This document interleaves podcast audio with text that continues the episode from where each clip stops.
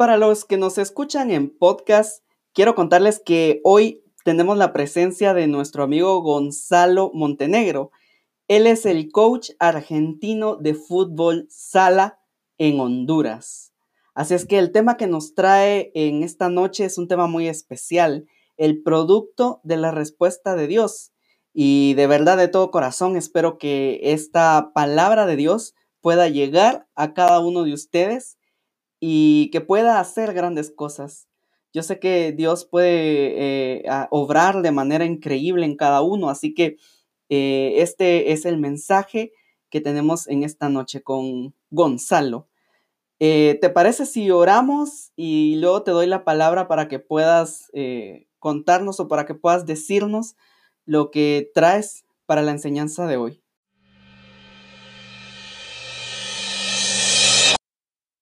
Querido Señor, queremos agradecerte en esta noche, papito, porque nos has ayudado, nos has bendecido, nos has eh, dado eh, todo eso que necesitamos.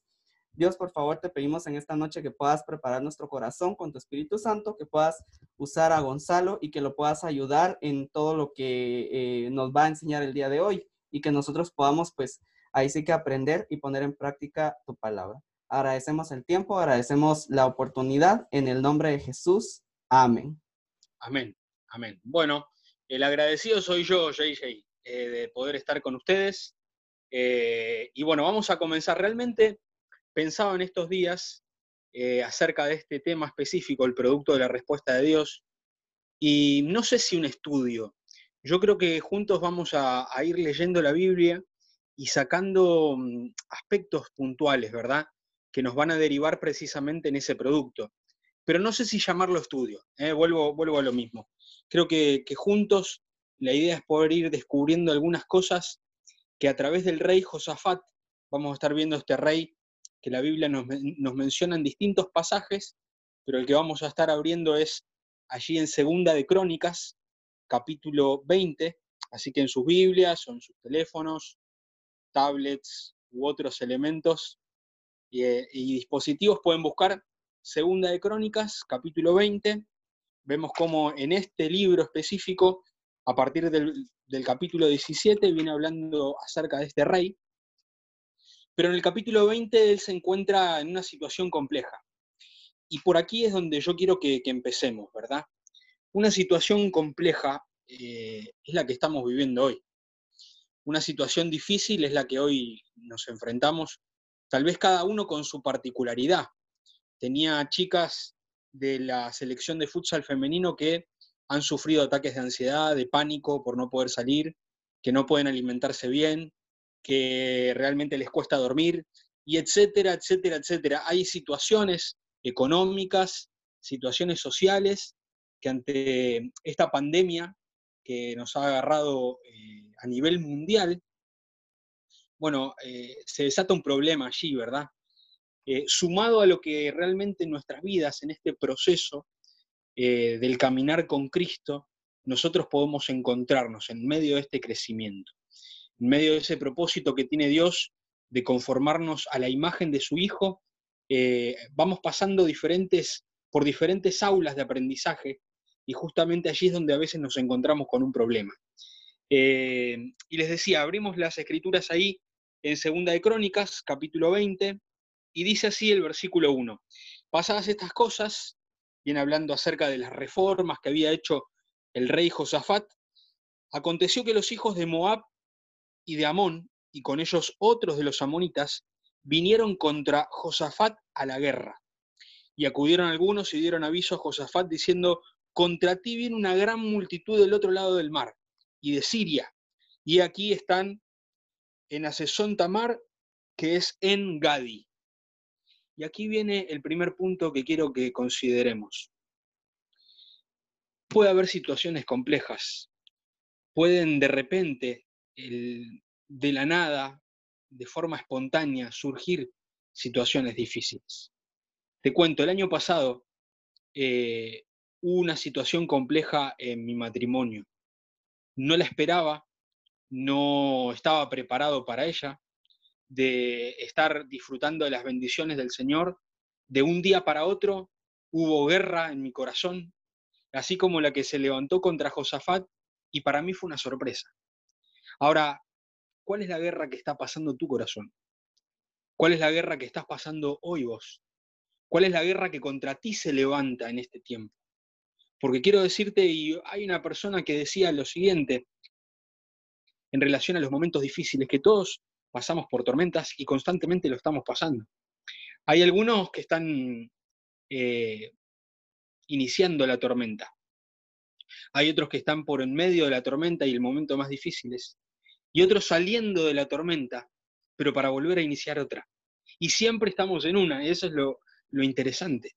Ahora, puede ser que de un día para otro te suceda como le pasó al rey Josafat, o te suceda como me pasó a mí. Una guerra en contra tuya. Ahora, ante esa situación, este hombre estaba preparado, y fíjate lo que dice el versículo 3. Entonces él, hablando de Josafat, tuvo temor, y sin duda alguna las situaciones nos dan temor. Y Josafat humilló su rostro para consultar a Jehová, e hizo pregonar ayuno a todo Judá. ¿Sabes? Es interesante la actitud que tuvo este hombre, porque fue un hombre que estuvo preparado para esa guerra. Fue un hombre que de rodillas, postrado, humillando su rostro, se preparó para lo que venía. Y la gran pregunta aquí es justamente en esa preparación en oración, eh, ¿cuánto tiempo invertimos nosotros delante de Dios? ¿Cuánto, tiempo invertimos sí, desarrollando nuestros hábitos piadosos como la lectura, la memorización de las escrituras, el leer libros cristianos, eh, en el desarrollar nuestros dones, servirle. Pero ¿cuánto tiempo pasas orando a Dios? Realmente hay un hombre de Dios que decía que si para todo el día y ese día comprendía al menos ocho horas de actividad, él tenía que estar preparado, cuatro horas al menos tenía que estar de rodillas delante de Dios. Ahora, en nosotros realmente no, no es así. Y es allí donde realmente nos ponemos en la disyuntiva de estoy preparándome realmente para el momento que va a venir. Porque si no has tenido un momento de guerra o tormenta en tu corazón, déjame decirte que va a llegar y tú tienes que estar preparado o preparada. Ahora, piensa que cuando tú empiezas a desarrollar este hábito cristiano, mira conmigo lo que dice el versículo 4, dice, y se reunieron los de Judá para pedir socorro a Jehová y también de todas las ciudades de Judá vinieron a pedir ayuda a Jehová. La actitud, la acción del rey Josafat, sin duda alguna, fue contagiosa. Y yo quiero decirte que si tú empiezas a desarrollar este hábito de la oración, el, hecho de pedir a Dios, de clamar a Dios, de consultar a Jehová, y acá abro un paréntesis, ¿consultas a Jehová ante las decisiones que tienes o realmente las decides tú mismo?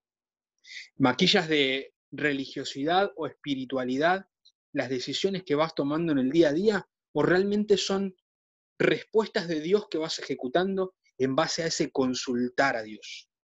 Bueno, acá Josafat consultó a Dios.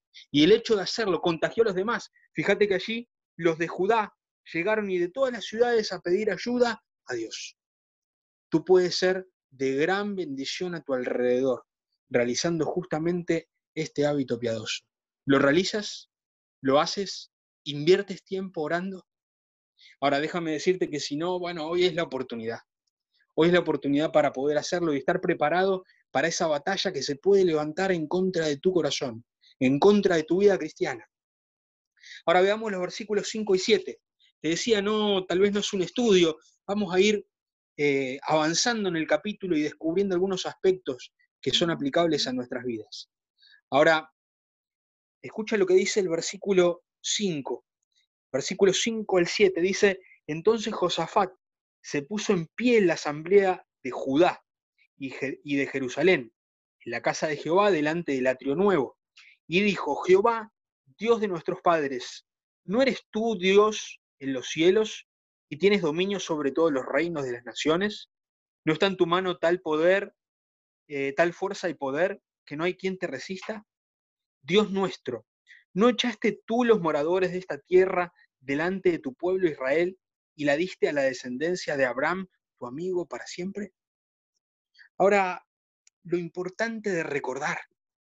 Es importante, muchachos, chicas, el poder recordar quién es Dios. A veces nosotros tenemos a Dios como si fuera una figura muy humana, ¿verdad? Y es cierto que eh, la persona del Señor Jesucristo se humanó para convivir entre nosotros eh, y tener un sentir similar al nuestro y vivenciar lo que nosotros vivenciamos. Pero Dios, eh, en su poder, en su deidad, es inmenso y recordar algunas cosas nos ayudan.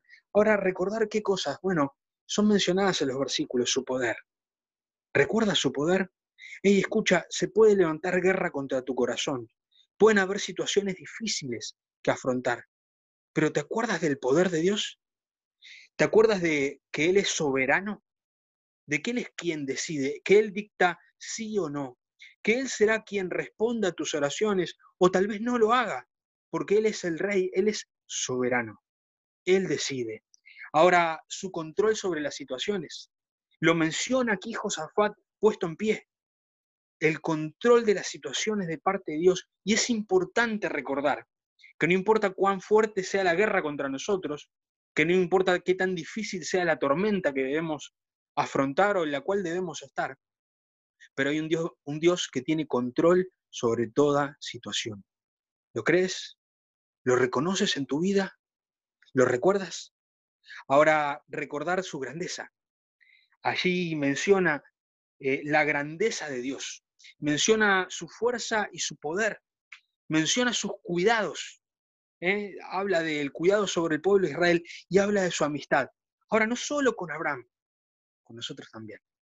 Y qué maravilloso saber de que en medio de la situación que se levanta, en medio de estos días que son difíciles, y en medio de la batalla que puede estar librándose en, en tu corazón o en mi corazón, hay un Dios que es amigo nuestro. Hay un Dios que está al lado. Hay un Dios que está al lado para acompañar. Un Dios al lado para enseñar, para guiar para cuidar, un amigo. Sabes, hay personas que dicen, yo realmente no tengo amistades. Yo estamos en un mundo en el cual hay muchos suicidios por falta de contención, porque hay personas que se sienten solas, hay mucha depresión por gente que se siente abrumada por los problemas y las situaciones. Ahora déjame decirte que hay un amigo incondicional, incondicional, que es Jesucristo tu vida. Ahora, la gran pregunta es si tú tienes a Jesucristo en tu vida. Volviendo a los versículos y viendo paso a paso cómo se desarrolla esta historia, vamos al versículo 12. Sigue hablando Josafat aquí, dice, oh Dios nuestro, ¿no lo juzgarás tú?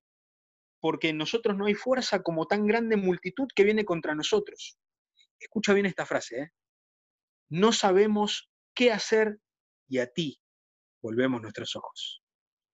Qué maravilloso. Cuando más allá de recordar reconocemos que el único que puede hacer algo es justamente Dios. Que ante el problema que se levanta, ante el cual no podemos hacer absolutamente nada, porque con nuestras fuerzas, nuestro criterio, nuestra inteligencia, nuestras soluciones, no alcanza, no alcanza, sino que es justamente la manera de Dios. Es allí donde nosotros debemos reconocer, Señor, no sabemos qué hacer. Y es lindo volver a Él nuestros ojos. Quiero preguntarte, para que tú te respondas allí donde estás. ¿Realmente has dejado de mirar a Jesús? Colosenses, hebreos, nos hablan de poner los ojos en Jesús. Poner los ojos arriba, no en las cosas de la tierra. Pero tus ojos han bajado de repente y has comenzado a mirar a los líderes, has comenzado a mirar a tus hermanos en Cristo, a tus hermanas en Cristo, has comenzado a mirar al pastor y a las falencias que hay en la iglesia y a las cosas que no se están haciendo y, a lo que se tendría que hacer diferente. ¿Has estado comenzando a tener esa batalla en tu corazón? Y escucha, una vez más Josafat nos enseña que nosotros debemos volver nuestros ojos a Cristo, nuestros ojos a Dios. Y ante la situación fíjate aquí lo que dice, aquí desarrolla cuál es el problema. Dice, eh, porque no, en nosotros no hay fuerza contra tan grande multitud que viene contra nosotros. Se venía una guerra de verdad, una guerra en la cual el ejército de Judá era superado por mucho número. Y Josafat no sabía qué hacer. Y el miedo, el temor estaban allí. Ahora, él no bajó los ojos y empezó a desesperarse y a querer actuar. Él, él se volvió a Dios. Él no solo tomó el tiempo para orar, para contagiar a los demás, para recordar quién es Dios, sino que también reconociendo el problema, justamente volvió los ojos a Dios. Ahora, vente conmigo al versículo 15. Te decía, vamos a ir desarrollando justamente eh, este suceso y cómo vamos a ir llegando a ese producto de la respuesta de Dios. El versículo 15 dice lo siguiente, hablando acerca de Asaf, sobre el cual vino el Espíritu de Jehová en medio de la reunión, dijo así, oíd Judá todo, y vosotros moradores de Jerusalén, y tú rey Josafat, Jehová os dice así, no temáis ni os amedrentéis delante de esta multitud, delante del problema, delante de la guerra, delante de la tormenta. Escucha bien, no temas, no te, no te amedrentes, por más que sea tan grande la situación, porque no es vuestra la guerra, sino de Dios. ¿Sabes qué es lo maravilloso?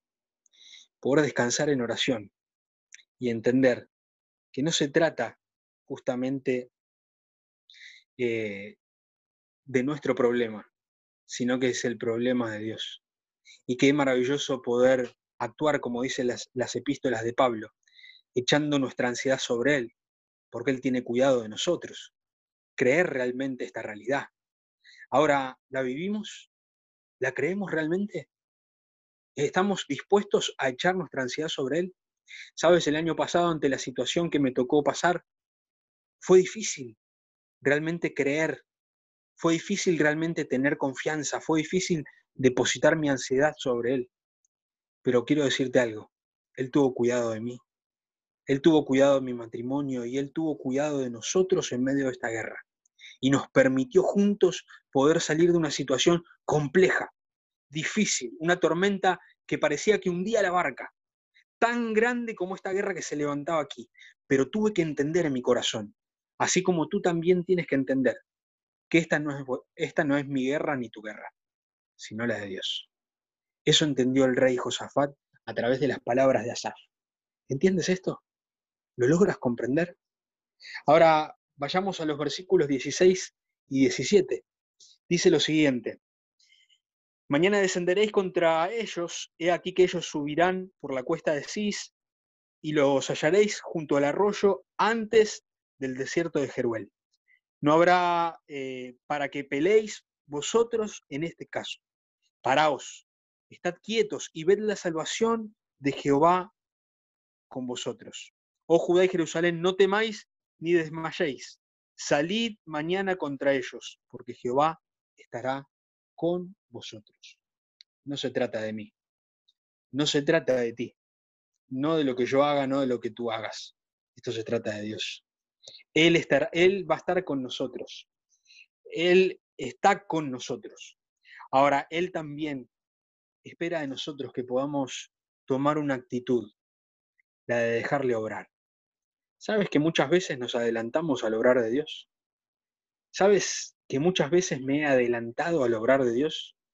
Claro, estamos en un mundo que nos acostumbra o nos ha enseñado desde muy pequeños a que nosotros tenemos que hacer para que las cosas sucedan. Y es más, dicen que los líderes ah, son eh, los promotores de eso. Para ser un líder es ser una persona que hace que las cosas sucedan. Entonces, es como que nosotros sí o sí tenemos que hacer para que algo pase. Pero hay situaciones específicas en las cuales realmente hay que estar quietos y ver a, y ver a Dios obrar. ¿En qué situación te llama Dios a estar quieto y verlo obrar? ¿Ante qué momento te llama Dios a estar quieto, a no hacer nada y dejarlo a Él obrar? ¿Hay, algún, ¿Hay alguna batalla en tu corazón que se está librando? ¿Hay alguna persona? ¿Hay alguna situación específica ante la cual tú tienes que estar quieto y en silencio y dejar obrar a Dios? y decir, no voy a actuar como he actuado siempre, voy a dejar que Dios obre, voy a esperar, quedarme quieto. E ir en contra de lo que promulga esta sociedad, de que yo tengo que hacer, hacer y hacer. Estate, quieto, porque esto se trata de ver a Dios obrar. Ahora Él dice, eh, Jehová estará con nosotros. Y qué maravilloso que en nosotros hoy, eh, a partir de la gran verdad de Hechos capítulo 2, eh, el mismo Dios mora en nosotros. Y producto de esa relación íntima, no una religión, sino de esa relación íntima que tenemos con Él, dice las cartas paulinas también, que se produce el querer como el hacer por su buena voluntad. Entonces las cosas que vamos haciendo nosotros no son producto de lo que nosotros por un estímulo meramente humano hacemos, sino en base a lo que Dios nos va mostrando a través de su palabra, a través de la respuesta de su oración, de, de nuestras oraciones que vamos haciendo. Qué maravilloso saber eso, que somos guiados en base a esa relación íntima con el Señor. ¿Te estás moviendo hacia algún ministerio? ¿Estás queriendo dar un paso más hacia algún lugar? ¿Estás siendo guiado realmente por Dios? ¿Estás estando quieto y siendo guiado por Dios? ¿O estás actuando solamente por lo que, que crees que es conveniente por tu pensamiento? Avancemos al versículo 20 ahora.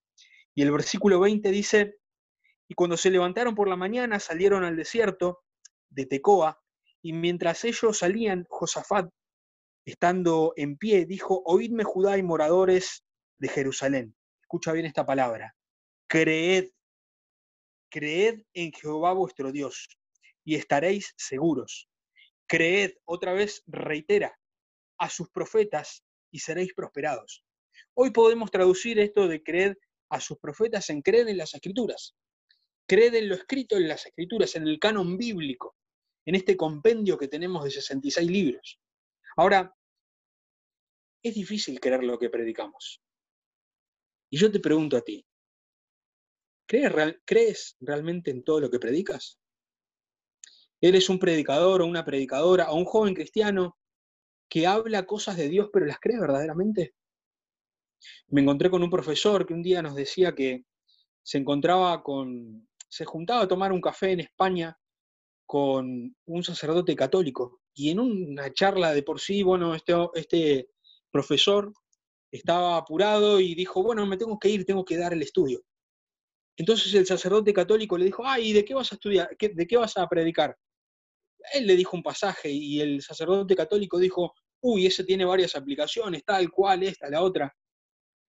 El profesor lo miró y le dijo, sí, realmente tiene varias. Ahora, antes de irse, el sacerdote católico le preguntó, y escucha, ¿crees en todo lo que predicas?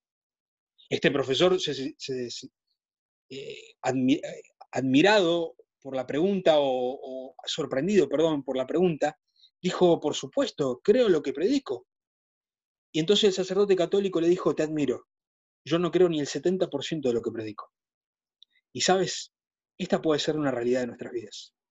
El hecho de hablar mucho de Dios, de cantarle mucho a Dios, de servirle mucho a Dios, pero no creer en lo que realmente debemos creer, en Él, en su palabra, en su persona. No creer ni al 70% de lo que predico. ¿Será una realidad en nuestras vidas? La realidad de este sacerdote católico. Creed, creed. ¿Cuánto tiempo pasas con la palabra de Dios? Aquí dice, eh, creed a sus profetas. Bueno, creed en lo que está escrito en, eh, en este libro sagrado. ¿Cuánto tiempo pasas leyendo? ¿Tienes un plan de lectura? ¿Realmente puedes encontrar las respuestas de Dios ante tus preguntas, incógnitas, situaciones en, en, este en el santo libro del Señor? Tal vez no, pero tal vez no porque no pasas con Él. Entonces es una gran situación a rever. Ya vamos llegando al final y vamos a ver justamente el producto de la respuesta, meramente el producto de la respuesta eh, de la oración a Dios. Y ahí en el, versículo 19 vemos lo siguiente, después de las palabras eh, de Asaf y Josafat, dice el versículo 19, y se levantaron los levitas, los hijos de Coat y los hijos de Coré, para, ¿qué dice ahí?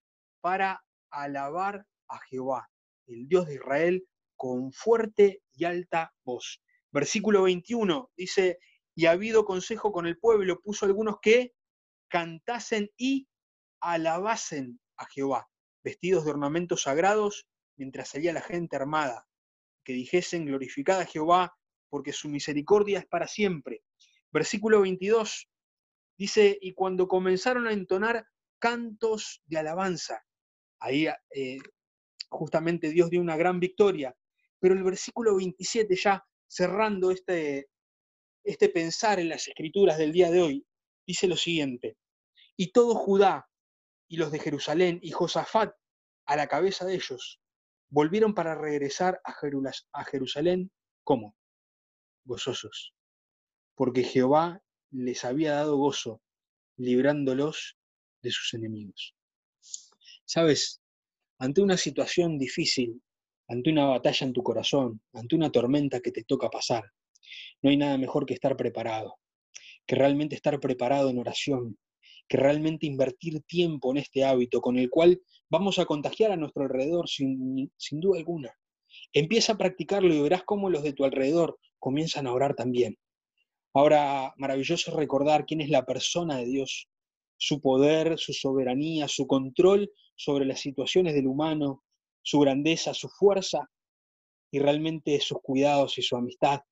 El hecho de poder ver que realmente hay un problema que es grande y tal vez estamos pasando un problema que es grande, pero que la batalla no es nuestra y que debemos alzar los ojos al Señor.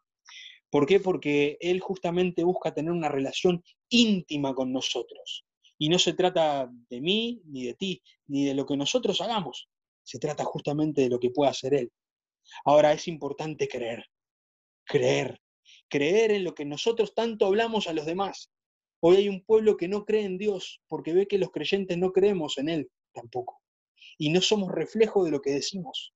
Tristemente, la humanidad sin Cristo en el corazón ve en nosotros un cuerpo del Señor totalmente flaco, pobre, esbelto, con hambre, sin creer en las escrituras, sin realmente pasar tiempo en las escrituras, con las escrituras, escuchando la voz de Dios. Ahora, el producto, la respuesta de Dios, sea positiva, sea negativa, o sea que no te conteste, porque puede que no te conteste, debe traer alabanza al corazón. ¿Estás alabando a Dios en este tiempo de dificultad? ¿Estás alabando al Señor por lo que Él hace el día de hoy? Por lo que Él te ha dado hoy. Escucha, hay un montón de personas que están hoy en una camilla, sin poder moverse de un hospital. Hay muchas personas que carecen de poder mover su cuerpo. Hay muchas personas que no tienen lo suficiente para llegar al día y están pidiendo en las calles. Hay muchas personas que no tienen lo que tú y yo tenemos y creo que es motivo más que suficiente para alabar al Señor. Ahora, el producto de la respuesta de Dios siempre es alabanza, siempre es gozo, no solo en la victoria, sino en la derrota también. Sabes, después de un año de poder estar orando por la situación que se levantó, esa batalla en el corazón, esa situación compleja en mi vida, y en, un montón de oraciones que no fueron respondidas de parte del Señor, hubo alabanza. Y Él me sostuvo. Y sabes una cosa, pasado determinado tiempo, Dios respondió. Y Dios dijo, bueno, vamos a volver a, unir a estas dos personas. Sabes, Dios es un Dios fiel. Y Él está contigo en medio de esta batalla, y no es tuya, sino de Él. Yo quería a este tiempo tomarme el momento de poder mostrarte que siempre hay un producto ante la respuesta de Dios. Y que sería triste que el producto ante la respuesta de Dios, en tu caso, sea tristeza, porque no pasó lo que tú quisiste que pasara. Dios es un Dios soberano. Y Dios nos permite en su fidelidad experimentar el gozo ante la respuesta a nuestras oraciones. Oramos. Padre, te agradecemos por este tiempo de poder ver un poquito acerca de la vida de Josafat y esta situación tan compleja que se levantó en contra de él y en contra de Judá. Padre, qué maravilloso poder ver el ejemplo de este hombre y cómo él se preparó realizando un hábito piadoso que nosotros debemos ejercitar y en muchos casos comenzar a ejercitar, como lo es la oración. Señor, ayúdanos a poder en medio de la misma recordar quién eres tú. recordar, Señor, que estás con nosotros, recordar cada punto, cada aspecto que pudimos ver hoy. Pero yo ruego por estos jóvenes, por estos muchachos y estas chicas, que tal vez ante sus situaciones personales, tal vez están batallando con cosas. Tal vez en medio de este caminar en la vida cristiana se han encontrado con momentos difíciles y tormentas en el corazón. Señor, permíteles encontrar el gozo y tener como producto eh, ante la respuesta que tú das esa alabanza en el corazón. Porque tú eres bueno, porque así como clamó este pueblo, tu misericordia es para siempre. Tú pasas nuestras miserias por tu corazón y nos das de tu gracia, de esos regalos que no merecemos. Permítenos, Señor, como grupo de tus hijos e hijas, estar contentos con tu obrar, alabarte por quien tú eres, pero también por lo que tú haces. Gracias, Padre, por este tiempo de poder abrir las escrituras y ver realmente cómo tú obras en estas situaciones específicas. Bendice a estos muchachos, bendice a este grupo. En el nombre de Jesús, amén.